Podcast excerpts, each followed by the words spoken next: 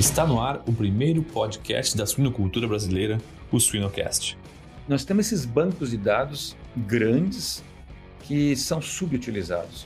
Então, eu vejo aí uma outra fonte de, de, de, informação que a gente tem que tentar agrupar dados de várias fazendas, né?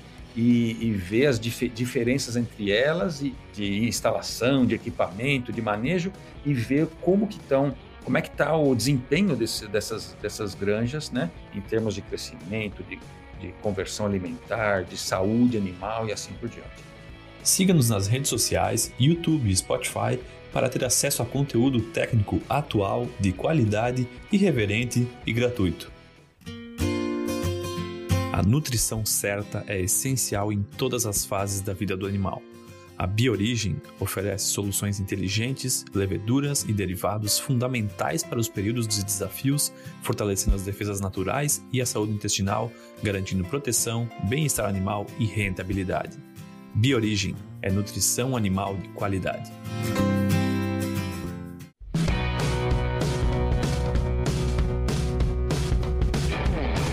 O Suinocast só é possível através do apoio de empresas inovadoras e que apoiam a educação continuada na suinocultura brasileira. Seva, MS Shippers, IPRA e Biorigem. Olá, sejam todos muito bem-vindos a mais um Suinocast e nessa edição a gente tem de novo um super pesquisador aqui para compartilhar algumas ideias conosco. Nós estamos recebendo o Dr. Guilherme Rosa, que é zootecnista, formado pela Unesp e tem doutorado em estatística e experimentação pela USP e atualmente é professor na University of Wisconsin Madison. É, Guilherme, uma honra te receber, um prazer estar aqui trocando um pouquinho de ideia contigo e te agradeço muito por estar aqui presente. É, eu que agradeço. Uma honra, um prazer estar aqui. Muito obrigado pelo convite. Guilherme, a gente sempre começa uh, com uma apresentaçãozinha, e aí eu vou, vou, vou pedir para você fazer essa apresentação, porque ninguém melhor né, do, do que você para isso. E normalmente eu, eu, pergunto onde, quando que apareceu o primeiro suíno na, na tua vida, né? Para você contar um pouquinho da história profissional. Como né? Não necessariamente apenas suínos fazem parte da tua vida profissional. Vou pedir quando que os dados apareceram né, na sua vida. É, os dados e, de várias espécies, incluindo suíno, a gente trabalha bastante com suínos hoje, e, e aves, e, e, bovino de corte e leite, né? Mas começou com a minha, meu interesse em estudar zootecnia, porque um amigo meu fazia zootecnia lá em Pirassununga, na USP em Pirassununga, e eu fui visitar com ele o campus lá e me encantei com a, um professor que dava aula em Pirassununga. É, eu contei para ele que eu estava no meu terceiro ano de, do, do colegial e eu contei para ele que eu estava que eu tinha dúvida que, que, que, que eu gostava de animais, mas eu tinha dúvida o que, que eu queria estudar ou trabalhar, porque o animal poderia ser sempre um, um hobby, por exemplo, né? Mas eu falei que eu gosto de animais e de matemática e ele disse: faça zootecnia. Claro, ele era professor de zootecnia, ele queria trazer mais um aluno. Ele falou: zootecnia é matemática aplicada a animais.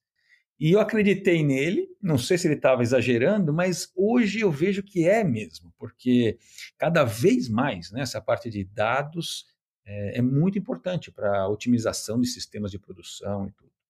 Bem, eu fui fazer o meu, minha, é, em, na Unesp, como você disse, lá em Botucatu. E durante a, a zootecnia, eu gostava de estatística, então fui monitor no departamento, no departamento de estatística, e fiz iniciação científica na estatística, e meu professor lá, ele chamava Carlos Padovani, ele falou, Guilherme, agora está na hora de você ir para melhoramento animal, porque lá você vai ver como tem estatística né, aplicada a animais. E eu fui. Aí meu próximo estágio foi em melhoramento com o professor Rinaldo Polastre, hoje falecido já, e aí que me interessei. Então, essa área foi a que eu vi a, a, a essa junção né, de, de estatística com, com animais, melhoramento animal. Então, eu fiz, terminei uma outra iniciação científica lá e me formei e fiz meu mestrado. Eu tenho um mestrado lá em Botucatu também, na zootecnia, na área de melhoramento animal. Então eu venho trabalhando desde dessa do meu mestrado, um pouco antes até, com melhoramento animal. Né? Depois eu fui fazer o meu doutorado na, em Piracicaba e vim para o Wisconsin fazer o sanduíche, né? então fiz um ano e meio aqui de, de, doutorado de sanduíche nessa área mais de estatística, análise de dados. A minha tese ainda foi com dados de genética, né? Então, trabalhando ainda em melhoramento animal, em melhoramento genético animal. E, e mais para frente, agora com uns cinco anos principalmente, que eu estou muito interessado nessa área de big data, como eles chamam, né, de, de integração de dados de diferentes é, fontes e tentar é, minerar, né, entender, extrair informação desses dados para otimizar sistemas de produção. Então, depois do meu doutorado, eu vim fazer um pós-doutorado aqui com o professor Daniel Janola, que é de melhoramento animal, Acabei que fui contratado, inicialmente na Michigan State University, fiquei quatro anos lá na Michigan State, e depois teve um, me chamaram para voltar para cá. Então faz 15 anos que eu estou de volta aqui, e é aí que eu fiz essa migração, não só melhoramento mais, mas qualquer aplicação de estatística num, num contexto de produção animal. Né? A IPRA é uma empresa farmacêutica multinacional focada na prevenção e no diagnóstico, utilizando a pesquisa e a inovação como base para seus conhecimentos e desenvolvendo produtos com excelência, credibilidade e otimismo. IPRA construindo imunidade para um mundo mais saudável. Ah, que legal. Eu sou entusiasta dessa área. Eu, infelizmente, não sei o que eu, eu gostaria de saber. Assim, tem um mundo, um mundo de possibilidades, assim, mas eu acho que eu sou fascinada por isso, assim, pelo, por usar mais o dado que, que né, tá lá muitas vezes, ou que a gente tem possibilidade de coletar. E como tu disse, a gente tem tantas, tantas possibilidades, né? Tem um, um mundo de, de, de, oportunidades aí para a gente descobrir. Que legal ter, ter, você aqui, eu acho que vai trazer vários insights para mais pessoas e, e, mais gente vai se interessar por esse tema. Muito bacana. É, eu li alguns artigos seus já, né? E, e, e realmente, assim, uh, são várias espécies, são, mas para mim o que mais me chama atenção é que são várias oportunidades mesmo, né? De, independente da espécie que você está trabalhando, como usar mais essas, esses dados, né? Que já estão lá na, muitas vezes já estão sendo coletados nas granjas. E aí eu, te, te perguntaria, assim, é, primeiro, o que, que a gente pode ganhar com isso, né? Quanto a gente pode estar ganhando com isso, quanto a gente está deixando de perder, talvez, por não aproveitar esses dados. E a gente precisa digitalizar mais as granjas no sentido assim de temos que ter sensores, temos que ter mais, uh, criar mais formas de coletar os dados, ou usar os dados que são, eu vou dizer, observacionais, não sei se é esse é o melhor termo, né? Mas os dados que já são coletados nas granjas, eles também guardam essas, essa possibilidade. É, não, essa pergunta é muito interessante, Inês. É, é, é, tem uma série de, de, de, maneiras que a gente pode é, conversar aqui.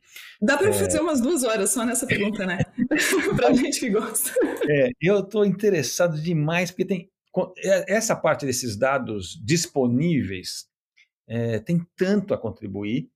Então, eu diria, por exemplo, vamos começar com pesquisa. Né? Então, a gente trabalhando em suinocultura, em nutrição, em reprodução, é, em genética. Então temos que estamos comparando dietas, comparando manejo, eh, estratégias de manejo, comparando, é, buscando os genes que atuam numa característica. Então, estamos nesse, nesse, nessa busca pelos efeitos né, causais. Né? E a gente usa experimentos randomizados e para estudar o efeito causal de, de, determinados fatores que tem interesse, que, como eu disse, pode ser nutrição, reprodução e assim por diante. A randomização é, é, uma, é uma, uma ferramenta poderosa para a gente estudar efeito causal, né? Mas, quando a gente faz um experimento controlado, que é quando a gente tem randomização e tal, a gente perde de um outro lado, que é a gente muitas vezes é obrigado a controlar demais ou roda esses experimentos numa granja experimental, numa universidade, num instituto de pesquisa, e o, re, o resultado não reflete exatamente o que você vai observar no campo. Essa é uma coisa. A outra é que você tem o nutricionista fazendo uma pergunta de dieta, tem o cara da reprodução fazendo uma pergunta de manejo reprodutivo, o outro de doença e assim por diante. Mas tudo interage. Então é que nem a gente vê com drogas, eh, medicamentos, né, medicina para a gente. Ninguém estuda, faz um, um, estudo, quem sabe randomizado com pessoas para uma determinada droga, para um determinada, uma determinada doença. Mas quando você vai no médico, ele fala: você está com a pressão alta, você tem uma arritmia e tem um outro problema. Ele te dá três drogas. Aquelas três drogas juntas ninguém estudou e pode ter uma interação ali, sabe? Então, isso que acontece. A gente tem esses experimentos fazendo perguntas pontuais e independentes, e num contexto super controlado. Então, para a gente levar isso para o campo, precisa ter depois uma, uma, uma validação no, no, no, num contexto mais comercial. Então, esses dados de campo são importantes, porque muito, eles vão pecar do ponto de vista de randomização, mas eles são muito mais interessantes do ponto de vista de realidade do, do, do, de, do ambiente, né, da, da condição de campo. Então, começa aí. Os dados observacionais, como você tá, eh, bem disse, eles contribuem demais como uma, uma, uma validação de coisas que você é, estudou num contexto mais experimental. Então, essa é uma coisa. A outra é que os fazendeiros têm lá, coletam dados para tomar decisões diárias, né? Eles veem um animal que está precisando de uma ajuda, está doente, uh, que, que marrã que tem que ser inseminada e assim por diante. E esses dados estão sendo acumulados. Então ele tratou um, um, um porco, o porco melhorou ou não, e, e, e ficou lá esse, esse dado. Então, nós temos esses bancos de dados grandes que são subutilizados.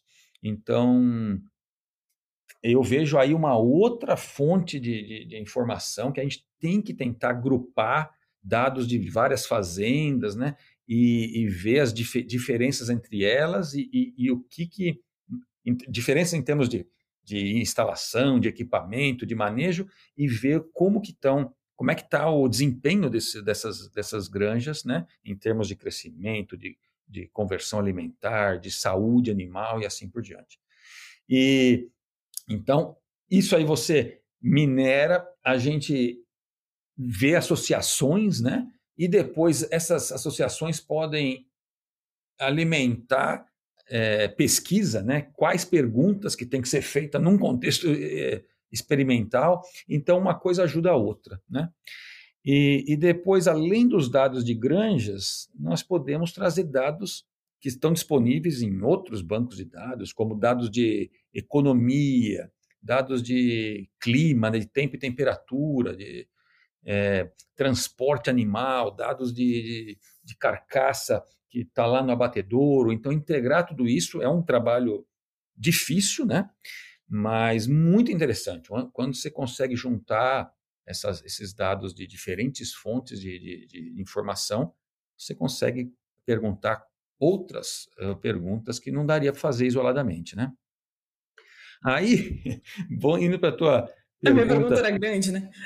é, de, de, sensores e tal, são outras coisas que a gente pode usar, né, para tentar é, ter informação mais local, é, por exemplo, se eu estou interessado em tempo e temperatura, tenho dados disponíveis de, de, de, regiões né, no Brasil, em cada município, mas eu posso ter é, uma estação de, de, tempo e temperatura na granja, posso ter termômetro dentro de, de cada é, galpão.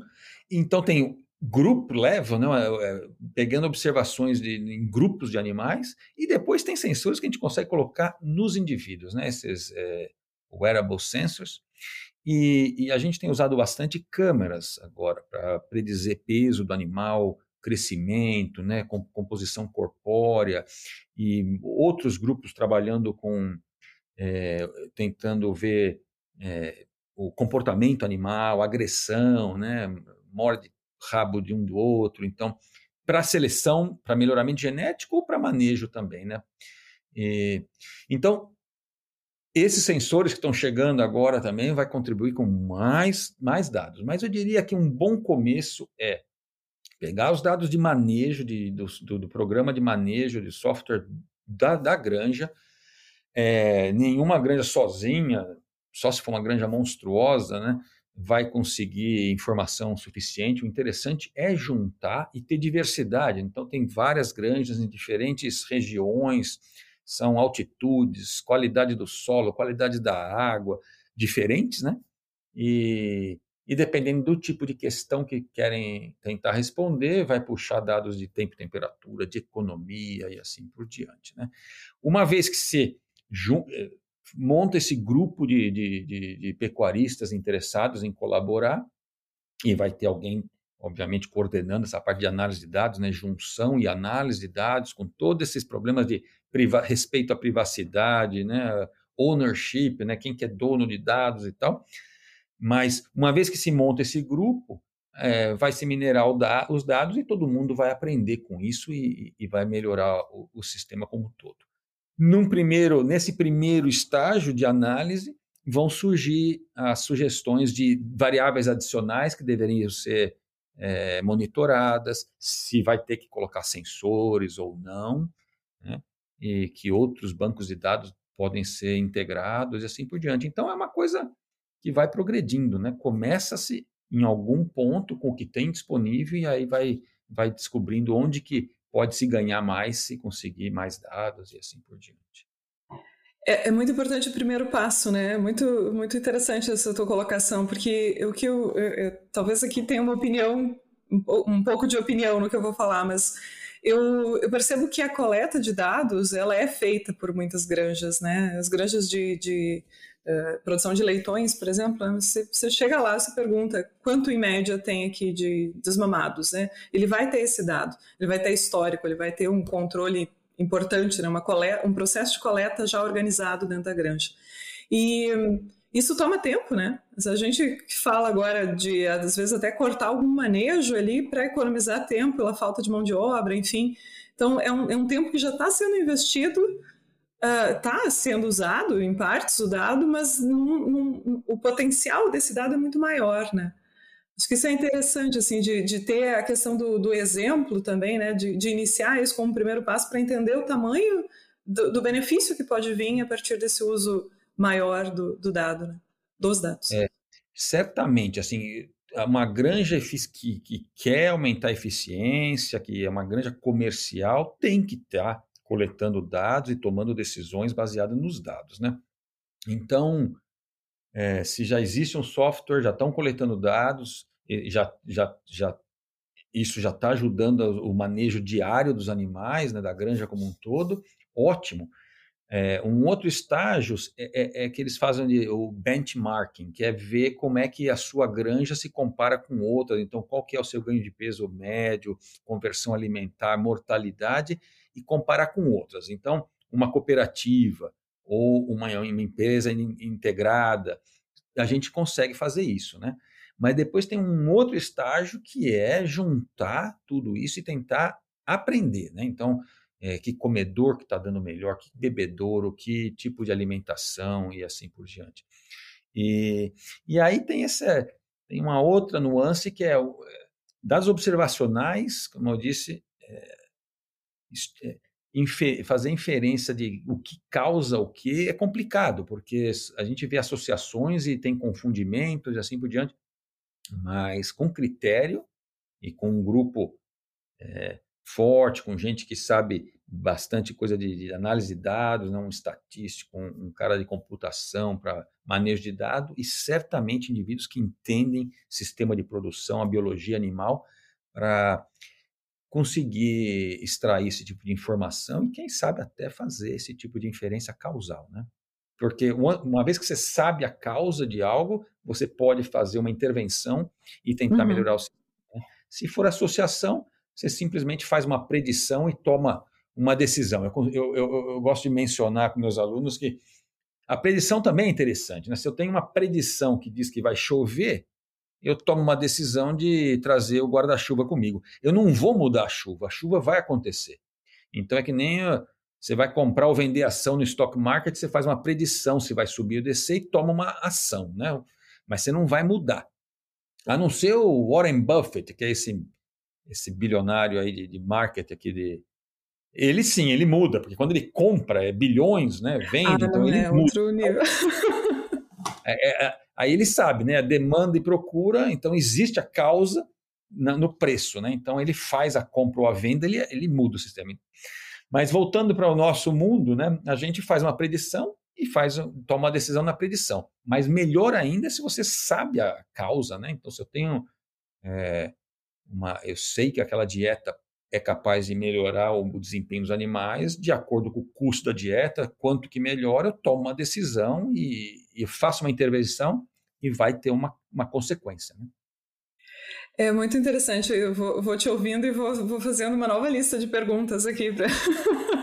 eu já fugi da minha, da minha rota aqui, porque é, são, são pontos, alguns pontos que você falou me chamam muito a atenção. Assim, o primeiro que eu queria destacar, e queria até ouvir a tua opinião, é a gente precisa trabalhar com pessoas diferentes da gente, né, para chegar em certos objetivos, né.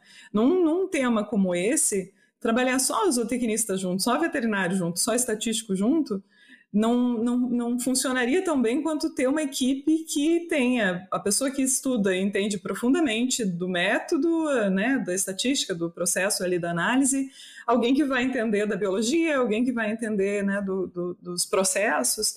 É, isso é uma coisa que eu percebo como professora dentro da universidade, que às vezes a gente não incentiva tanto até. Já na graduação, na pós-graduação, a gente vai fechando as equipes entre parecidos, né, entre pessoas semelhantes, assim. E, e, na verdade, quando a gente vai ver o problema real, é, essa multidisciplinaridade é fundamental, né? É. Eu acho que num tema como é, esse fica acontece, super né? claro. É. É, que, é como no, no, nessa mídia social, né, que a gente vai se vai recebendo mais informação das coisas que a gente quer ouvir, vai se fechando no nosso meios e, e, não olha para fora. Em pesquisa também, às vezes a gente conversa com quem fala a nossa língua e, e acaba que se restringe de, de, de, colaborar com pessoas mais distantes. Essa área, nossa, de, de, de análise de dados, de Big Data, é, é, multidisciplinar. Não adianta, não vai ser um, um computeiro sozinho, não vai ser um estatístico sozinho, não vai ser o zootecnista, o veterinário sozinho. Então, é, é Chamar mais um engenheiro para a jogada, que vai ajudar também. Nossa, é, e se vai de, de, de, sensores, então, internet né, das coisas e transmissão de dados, é complicadíssimo. Assim, não é uma pessoa sozinha que vai fazer tudo isso. Só na parte de análise de dados, já hoje está acontecendo uma junção muito interessante que tinha os estatísticos e os pessoas da, da, da ciência de computador, né? Os estatísticos mais nessa parte de estudo randomizado, calculando p-valor, né, de intervalo de confiança, e o pessoal de, de computação com aprendizado de máquina e fazendo algumas barbaridades do ponto de vista estatístico. E hoje tem essa junção que a gente chama de statistical learning, né, aprendizado estatístico, que é, é, é justamente é, pegando o, o, o, importante dessas dois, desses dois contextos. Né? E, e aí eu, achavam que esse, esses, gru, esses grupos de, de pessoal de, de Big Data ia resolver tudo, ia câncer e agricultura, e já aconteceram algumas coisas que não deram certo. Por exemplo, em diagnóstico de câncer, a IBM no início deu errado. Eles perceberam que não tem como não ter o, o esperto no assunto, no domínio, no, do domínio né, de aplicação. Então, hoje eu digo que o data science, a ciência de dados, né, que a gente gosta de chamar, é, e todo mundo fala que está fazendo, tem que ter indivíduos de estatística, de, de computação, porque os bancos de dados são gigantescos, essa parte de transmissão de dados e tudo, vai trabalhar no cloud, vai trabalhar num server local, e, e todas essas decisões né, tem que ser gente que é, sabe, e depois ter o indivíduo, ou, os indivíduos que trabalham na produção animal, com biologia, com doença, com o que for. Então, só aí que a gente consegue realmente fazer coisas interessantes. Tem que ter esse, esse grupo multidisciplinar, né? É, colocar as pessoas para conversar. e até porque também não dá, não dá tempo, né? Por mais que seja uma área assim, poxa, é uma área que eu gosto muito, mas e o tempo para você conseguir se aprofundar ao nível de uma outra pessoa que está ali do teu lado e que ela já tem aquele expertise e que ela pode colaborar, que vocês podem colaborar um com um, um com o outro. Eu acho isso uma, um exercício que a gente, infelizmente, ainda faz pouco no, no, em outras áreas, eu diria assim, da, da suinocultura, né? Que a gente tem bastante a aprender. Então, eu veio mais na parte de genética. A gente lia aqueles artigos né, científicos na nossa área, aí foi ampliando, né? tem que ler um pouco mais de computação, um pouco mais de, de, de estatística, de engenharia. Hoje é uma loucura, né? Você tem que, tem que buscar artigo em, em, em revista de toda a área. É, não é fácil né, se conseguir se manter atualizado. Né? Não, e, e, é aquilo que você comentou, outro ponto que você comentou, né? Que você terminou de responder uma pergunta, você já está com outra pergunta para. Já apareceu mais uma, né? Então, esse é um, é um caminho, assim, de, de aprendizado das máquinas, mas também nosso, né? A gente vai aprendendo e vai gerando outras, outras questões, isso é muito interessante. Pesquisa, no fim, é isso, né? É, e, e, um outro ponto que você, você levantou, né? Esses bancos de dados que já existem muitas vezes e que uh, eu sei essa dificuldade né, de compartilhamento de dado é, é, algo que a gente vai viver talvez mais até do que a gente já vive hoje. Mas num contexto de empresas grandes como as integradoras, por exemplo, as cooperativas, né, que o dado está dentro da, da, da, empresa, mas é um dado muito diverso, regiões diferentes, produtores diferentes, pelo menos, ali teria muita oportunidade já de uso, né? E ainda não se usa tanto. Onde você acha que a gente está parando? Assim, por que, que a gente está parando? Por, por falta de conhecer os métodos ou a oportunidade? Por pessoas, de repente, que não estão, né, não ter, ter, falta de pessoas? É, eu vejo, Inês, a dificuldade. Às vezes eu converso com empresas e, e nem sempre elas, elas veem a, a, a, a vantagem, né, o que eles poderiam ganhar com esse tipo de, de, de análise de dados. Às vezes vem, mas tem restrições de, de, de compartilhar dados, né?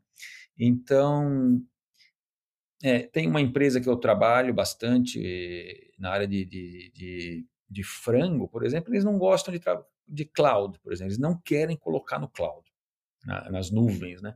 Então, assim, é, é um trabalho de agente de, educação e eles também vão, vão, vão acabar percebendo que é mais perigoso ter dado no computador seu lá na, na, na, no teu escritório do que no cloud, né? Porque pode pegar fogo, pode ter um ladrão, pode ter hacker.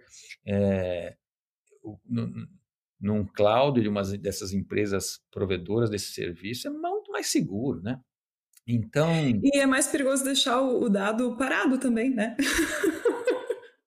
Mas, assim, nós, nós temos assim colaboradores com. Temos colaborado com empresas e até quero te contar algumas coisas que estamos fazendo com suíno, por exemplo. É, mas foi, é, são conversas que a gente vai tendo. Claro que tem sempre um acordo de confidencialidade, porque você está usando os dados né, dos, dos produtores e, e, da empresa como um todo. Então, tem esse acordo de confidencialidade. Como a gente está fazendo uma pesquisa numa universidade, é, tem alunos e, e pós-doutorados é, é, envolvidos e, obviamente, interessados em publicar. Tem que ter essa conversação, essa conversação também do que, que, que pode se publicar, o que, que não pode ser publicado. E é tudo conversado, né? Tem coisas então que é, tem que tomar cuidado para publicar. É, às vezes a gente acha natural uma coisa, mas o consumidor, quando vê aquele tipo de, de, de dado, ele interpreta errado, pode causar um. pode ser danoso. É, depois os dados de privacidade de cada um, né? É, então, assim, tem que ser conversado. Muitas vezes a gente é, é um trabalho mais de, de uma técnica de análise, os resultados em si não precisam ser discutidos em termos de biologia, então a gente pode padronizar os dados com é, média zero e variância 1, por exemplo. Então é mais para mostrar como que os dados, é, como que aquele método melhorou a acurácia de predição. Né? Então tem coisas que é só conversar, tem que ser bem conversado, porque é, é, tem, tem essa parte delicada né, de dados de, de, de privacidade de, e de ownership, né? de, de é, quem, quem, é o, quem que é o dono Sim. É, e, e, à medida em que a gente vai entendendo as oportunidades, a gente vai entendendo o valor, o valor mesmo, né? O, o tanto de, uh, enfim, quanto mais valor a gente vê nos dados, mais a gente vai se preocupar, inclusive, com todas essas questões legais aí que você colocou, né? Mas é, é interessante, né? As, as, acho que é uma das formas, das tantas, né, que as universidades podem partilhar e ajudar de alguma maneira né, as, as empresas e vice-versa, como tu bem é. colocou, os alunos se beneficiam, o, o, o, produtor ou a propriedade ou a empresa também beneficia. É. Isso é legal. E essa é outra coisa que, assim, essas empresas interessadas em iniciar um trabalho desse tipo podem começar com uma universidade ou uma instituição de pesquisa para ver como é que a coisa anda mas depois pode migrar. Existem empresas que oferecem esse tipo de serviço, né? E porque como a universidade muitas vezes é um projeto, né, de dois, três, quatro anos e depois não dá continuidade, tem que ver como é que vai vir o financiamento, quem que é o aluno que vai recrutar agora. Então tem uma vantagem que as coisas são mais baratas, né? Tá, tá, porque faz a, tem a parte de treinamento de pessoal também mas depois pode ser que a empresa prefere tá, migrar para trabalhar com uma, uma provedora do serviço de análise de dados e integração e tudo. Ou internalizar até, né? Internalizar na empresa mesmo. É, mas é. isso aí é isso que eu, eu já acho. Eu vejo, eu vejo muitas empresas fazendo, principalmente as empresas que começam a são maior, crescem mais, elas já acham, em vez de eu pagar para uma empresa que, que tem um software, nós vamos desenvolver o nosso software.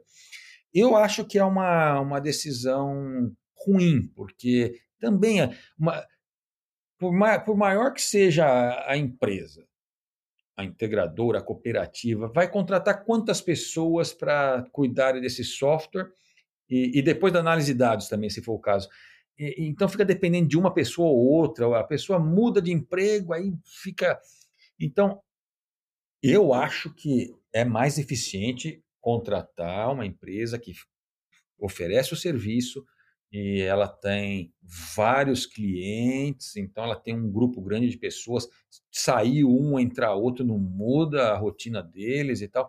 Então eu vejo empresas aqui nos Estados Unidos, por exemplo, fazer isso, de é, tentar desenvolver um software interno deles. Eu acho que vão se arrepender. Eu, vamos esperar e ver o que acontece. Minha sugestão é que é, terceirize, faça o que é bom, que é produzir o porco, e terceiriza a parte de, de, de, manejo de dados, terceiriza a parte de análise de dados e assim por diante. Oh, boa dica. É minha opinião. nós dissemos aqui, é, é tão importante essa, esse grupo multidisciplinar que dificilmente uma empresa vai, vai ser capaz de contratar, fazer um, não, só se for uma empresa, uma multinacional gigantesca, para ter um grupo a 5 a 10 pessoas. Sim, na, sim. Science, não, é, é besteira. Muito bem, muito bem. Opinião, mas vamos, vamos ver. Eu quero, eu quero ver o que vai acontecer com essas empresas que eu vejo que estão tentando interna, internalizar, né? Essas é. Aqui de uns anos a gente grava mais um podcast e daí atualiza. Já pensou estar no top 1% da suinocultura? Acesse academiasuina.com.br e invista no seu conhecimento. Eu agora vou fazer a pergunta de curiosa, assim, quais os, os, trabalhos que vocês têm desenvolvido que mais te chamaram a atenção, assim, do, no sentido talvez até de potencial de, de uso das, do, dos dados em suíno ou que fosse transponível para suíno, né? Porque, como a gente estava falando antes, a espécie é, o, é uma é. parte do processo, mas a gente pode aprender olhando para o lado também, né? É, em suínos, nós tivemos dois projetos grandes e ainda estamos né, dando continuidade, e essas ideias agora avançaram para outras espécies, eu já te conto também.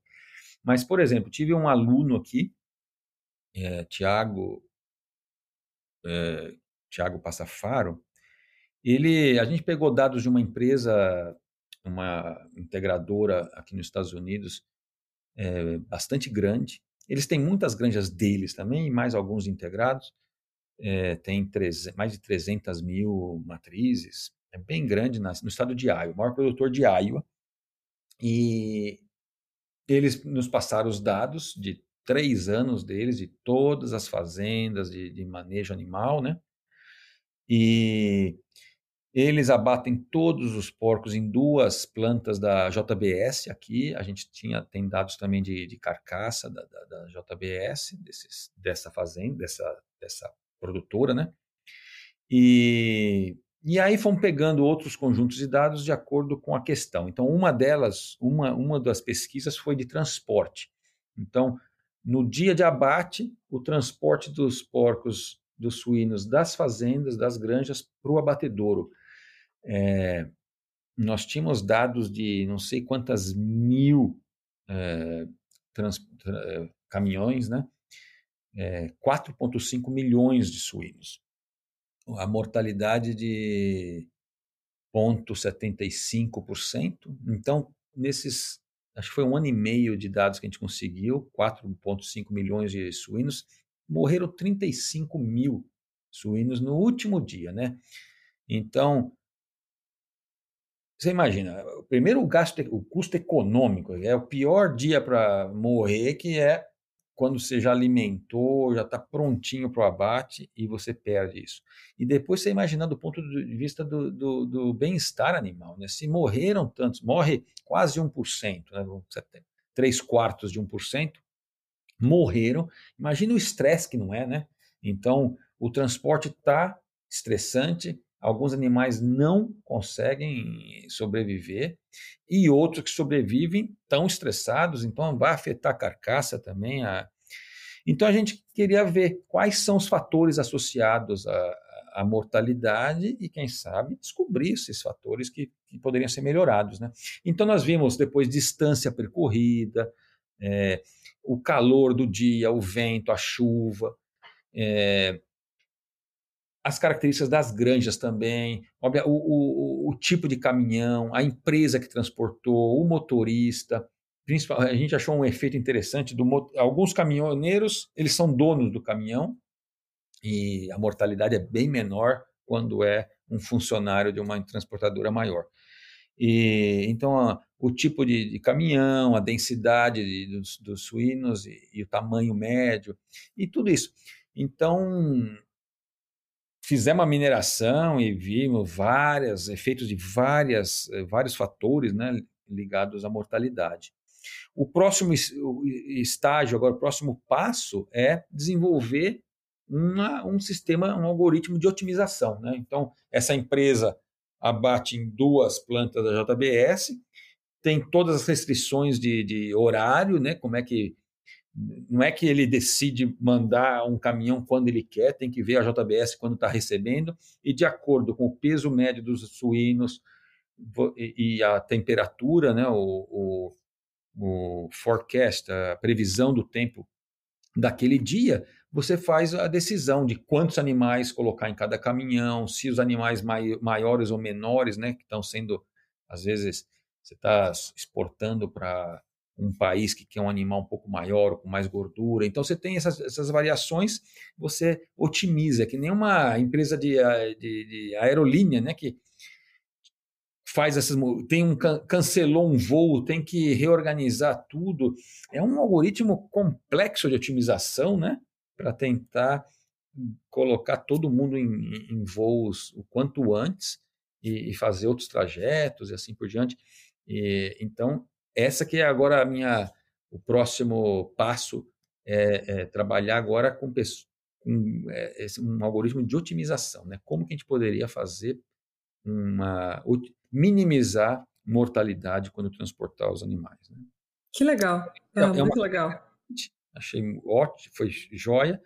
E agora estamos com um projeto é, em colaboração com a JBS com, com no Brasil com bovinos de corte. Então, o Fábio Dias, que é da, da, da, da JBS, que está liderando esse projeto, e além de, estamos vendo distância percorrida, quanto de terra, quanto de asfalto, e muitos dos caminhões têm sensores, então a gente sabe, é acelerômetro, né? Quanto de brecada brusca, é, curvas é, bruscas, e quanto que isso vai estar correlacionado é, não com mortalidade, que não é como o suíno, não tem tanta mortalidade, mas você tem muito hematoma depois na carcaça e você perde, né? É, tem que fazer o trimming dessas carcaças. E então é, estamos expandindo agora para bovino de corte, né? Que legal, que legal. E é, eu acho que é uma coisa interessante, né? É, uma boa parte dos dados, como a gente já comentou várias vezes, né, já existem, enfim. E mesmo os dados que o sensor para o caminhão, né? Há alguns anos atrás, esse tipo de, de aparelho, enfim, essa, a, o custo para isso era muito mais alto, né? Hoje é muito mais possível ter esse tipo de, de sensor também. Né? Claro, tem que decidir se é realmente importante, se, é, se é um investimento, né? Yeah. Decidir pela importância primeiro tam, também é uma tomada de decisão que pode ser baseada em dados, inclusive. Exato. Mas a popularização desse tipo de sensor é interessante também. E muitas vezes também é quase que sem custo. Por exemplo, eu tenho um seguro de carro, que eu uso para o meu carro aqui, eles perguntaram se eu queria, eu falei que sim. O meu, eles, eu tenho um app agora no meu telefone e eles sabem a minha velocidade, sabem quanto que eu ando, se eu breco muito, se eu uso o telefone quando eu estou dirigindo, e aí ele me dá um abatimento de acordo com com isso. Minha esposa e meu filho maior não quiseram. Falaram, não, ninguém vai me controlar. Então eles estão pagando mais. E eu, como uso o carro só para ir para a escola e, e voltar para casa, e eu não uso o telefone quando dirijo, eu falei, não, deixa me controlar e eu ganho um abatimento agora. Mas então, assim, eu, é, é exatamente o sensor que tem nos caminhões da, da JBS, ou das transportadoras que servem eles, é, mas de graça, porque é o telefone. Então eu, só tá o telefone comigo e eles estão já estão olhando qual, quanto que eu é, a gente usa um aplicativo parecido com esse e quando eu falo e é sobre isso, as pessoas acham que é ciúme, que é coisa assim, mas eu, é, é por segurança que a gente usa aqui em casa, porque né, a, a, localização, e como tu disse, tá ali já, não paguei a mais por isso, já quantas gerações os celulares já vêm com, né, com as ferramentas necessárias para isso, né, para ver o deslocamento, a localização, essa coisa das, das freadas, enfim. Marido viajava bastante e eu moro, a gente agora, os dois moram em Porto Alegre, é uma cidade violenta. A gente sempre imaginou isso como uma segurança, né? É, mas, enfim, também é normal as pessoas dizerem que é por ciúme que eu faço isso. Não. Ninguém ganha desconto no seguro aqui em casa. É, eu, eu tenho um, um tipo de dado que eu tem um, um, sei lá, uma, um gosto especial, assim, que são os dados de, de comportamento alimentar. É, esses comedouros eletrônicos, né, eu comecei a trabalhar com isso no doutorado e tento trabalhar com isso até hoje, assim, embora né, nem, nem, sempre a gente consegue alinhar os projetos nas, nos, nos, lugares onde esse, esse tipo de equipamento está tá disponível, porque também é um equipamento caro ainda, né. É, é, bom, tem um custo importante, pelo menos, a ser, a ser, pensado aí, se é um custo ou é um investimento. Mas é, é aquilo que você comentava, né? O, o, tanto que você consegue gerar de, de, de informação a partir daquela informação que, que, que, a porca te dá de graça ali, né? Que hora ela entra para comer, quanto tempo, quantos, né, quantas refeições faz por dia. Os, os de outras fases também, mas esse comedor é mais comum o uso, né? Como, como gestação. E é, é para mim é uma área encantadora, assim. Quanto mais você vai lendo sobre isso, quanto mais as pesquisas vão, vão, vão associando, né, é, características de eficiência, características de, de saúde, é, eu tenho um fascínio, assim, por, por, esse, por esse lado dos dados. Exato. E eu acho, assim, que é, dos sensores, a gente está mais muito interessado em, em, em câmeras, né, em, em visão computacional. Porque, em vez de colocar um sensor ou vários sensores em cada animal, né? um para locomoção, um para uhum. temperatura. Com câmeras, você monitora vários animais de uma vez só. Agora, tem as complicações, e por isso que a gente está nessa área de, de, de, pesquisa, então, de identificação animal, né? que a gente trabalha com várias espécies e diferentes raças dentro de espécie, por exemplo, bovino de leite, a vaca holandesa, é muito fácil de a gente é, identificar uma, é, diferenciar uma da outra pela, pela coloração da, né, da, da, da distribuição da, da, do branco e preto. Mas com animais todos brancos, ou todo preto, ou em suíno. Sim. O é... suíno mesmo, né? Ele é um pouquinho mais padrão. E, e depois, uma coisa muito interessante que todo mundo quer é monitorar o consumo de alimento, né? porque é o componente maior do, do custo variável na produção de suíno, ave, bovino.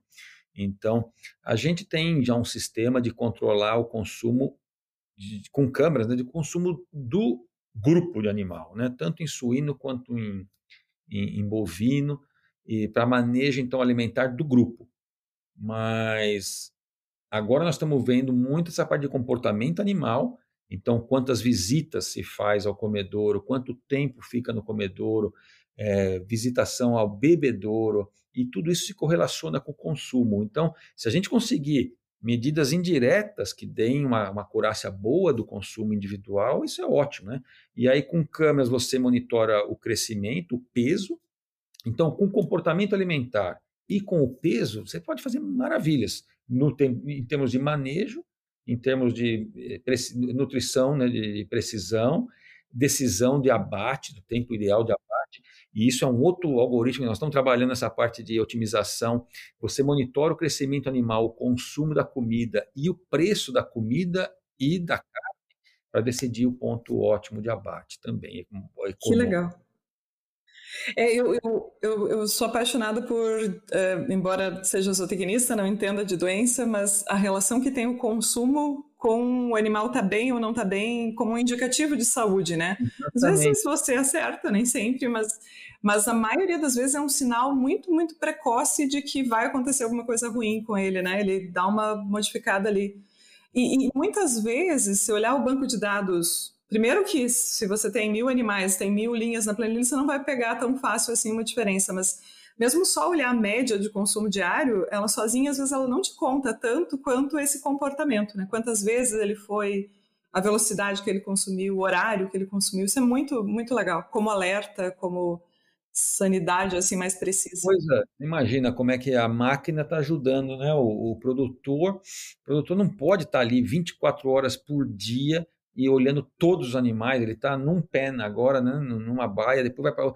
E com as câmeras você estaria monitorando todos os animais 24 horas por dia. E, é muito legal isso. Detectando, inclusive, isso é outra coisa que eu estou muito interessado em, e isso é uma colaboração que tem que ser com o pessoal da veterinária.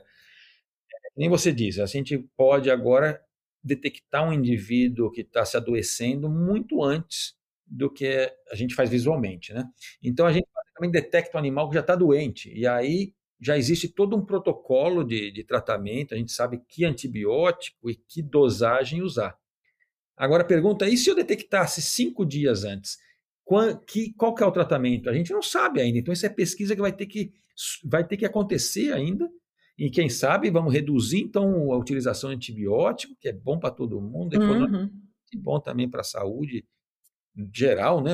menos antibiótico, menos problema de resistência a antibiótico e, e, e, e mais, mais. bem-estar, né? E mais bem-estar, porque o animal no consumo ele está te mostrando tanto, tanto, tanto de como ele está, né? Ele pode não estar tá indo comer, ou mudando a frequência, porque, sei lá, ele está com dor no pé.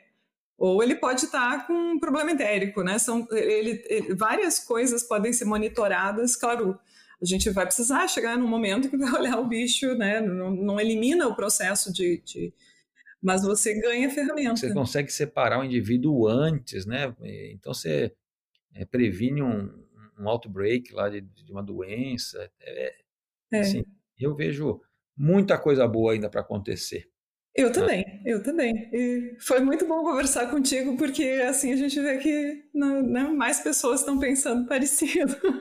É. É, eu acho que a gente é, conhece um pouquinho só até, né, do, do tanto que, que, que, a gente vai conseguir aqui de alguns anos, assim, evoluir também nessa ciência, né, e, e talvez principalmente no uso mesmo da, do, do dado, né? De, de, a gente sabe da importância, nem sempre a gente sabe qual ferramenta aplicar, ou como coletar, ou, ou qual, onde a gente foca, né? Qual das, os dados é mais importante que a gente garanta que precisa estar presente, enfim. Acho que a gente vai, a gente, suinocultura, né? Vai evoluir muito nesse, nesse sentido. Assim espero. ganha, ganha a empresa, ganha o produtor, ganha o consumidor, né? Se otimiza é, um sistema menor é, impacto ambiental para cada unidade Exatamente. produzida, né? Então, é, só tem a ganhar, só se tem a ganhar. É. é dois conceitos, né, bem, sei lá, não, não vou dizer novos, mas que têm ganhado muito espaço, né? Sustentabilidade e saúde única, né? São dois conceitos, assim, que, que a gente sempre soube que eram importantes, mas que agora não tem como escapar de olhar para eles mesmo, porque eles estão em todos os lugares. E os dois têm uma relação direta com, com tudo que a gente conversou hoje, né? Sobre medir mais para conseguir melhorar de verdade aqui. A gente não, não melhora aquilo que a gente não mede, né? Frase velha, mas frase que vale muito. é, e agora está mais, está é, em voga, porque, nossa, com toda essa esse desenvolvimento de computadores, né, para armazenagem de dados e para implementação de algoritmos, né? Então, mais do que nunca, temos que utilizar isso. Muito bem, muito bem. Então, dois entusiastas se juntaram aqui para conversar hoje. Muito obrigada, professor Guilherme, por todos os insights, né? Todas as, as uh, é uma visão né, diferente, uma forma diferente de olhar para aquilo que muitas vezes já se faz na suinocultura e nas outras atividades de produção animal e melhorar. Né? Acho que esse é o processo. A gente veio para esse mundo para isso, né? E a gente pode também fazer isso pelos, pelo setor produtivo. Muito obrigada mesmo pelo teu tempo e por, por todo o conhecimento que foi compartilhado aqui nesse tempinho com a gente. Muito obrigado, Inês. Eu queria só terminar dizendo, agradecendo a, a vocês pelo convite e dizer que empresas, produtores interessados em, em começar a trabalhar nessa área, a gente está sempre aberto para colaboração, é, entrar em contato e a gente ver como a gente pode trabalhar junto. E alunos, né? A gente tem sempre muito brasileiro que vem para cá e tem um treinamento com a gente. E também entre em contato. A gente está sempre é, porta aberta para receber o pessoal. Coisa boa. obrigada, professor. E obrigada a todos que nos acompanharam até aqui. E até a próxima.